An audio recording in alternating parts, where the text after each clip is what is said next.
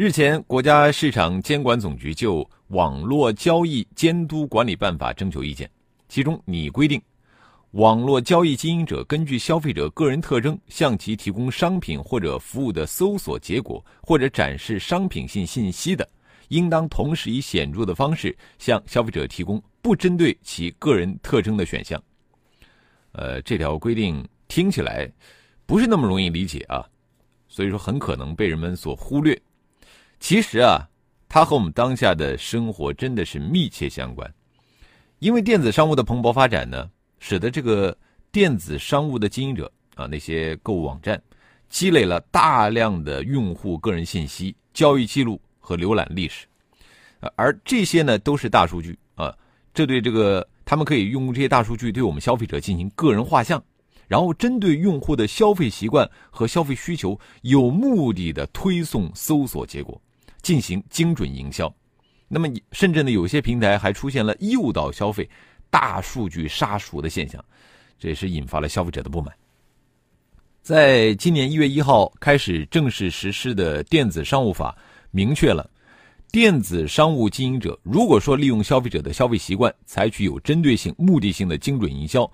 被判定为违法行为。那么和这个电子商务法相比啊。网络交易监督管理办法中的这些条款内容是大同小异的，只是增加了展示商业性信息，并且强调为消费者提供不针对个人特征的选项啊，而且应该是以显著方式。呃，我们都说精准广告比我妈还了解我，呃，这一句戏谑的话呀，把那个自我感觉没有隐私的消费者的严重不适感暴露无遗。尤其重要的是什么呢？就是因为信息信息不对称。呃，那么对于我们消费者来说，我们不知道自己究竟有多少信息被那些电商平台所掌握，更不知道呃这些电商平台他们会怎么样使用这些信息。消费者的个人喜好、浏览历史，成为了一门大数据的生意，它可以帮忙这个电子商务经营者更加敏锐的把握商机。但是任何时候，我们消费者的知情权和选择权都不应该被忽视。那么，保障消费者的知情权和选择权，我们的相关法律法规适时的做出规范，这个是值得称赞的。呃，但是我们从技术的角度来看啊，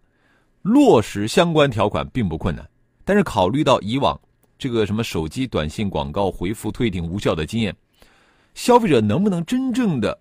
紧握选择的权利，现在还远远没有到乐观的程度。一旦法规获得通过，要做好这个落实工作，两个主体的任务非常的艰巨啊，一个是执法监督部门，第二个就是电商经营者和相关的平台。那么对于电商经营者平台来说，关于个人信息保护的法律法规越来越严格，这自然是一种考验啊，有可能在相当长的时间内对他们原来的那个商业模式会构成冲击，而调整模式需要时间，还需要付出成本。另外呢，顺应法律的这个调整。企业的隐私政策也需要与时俱进。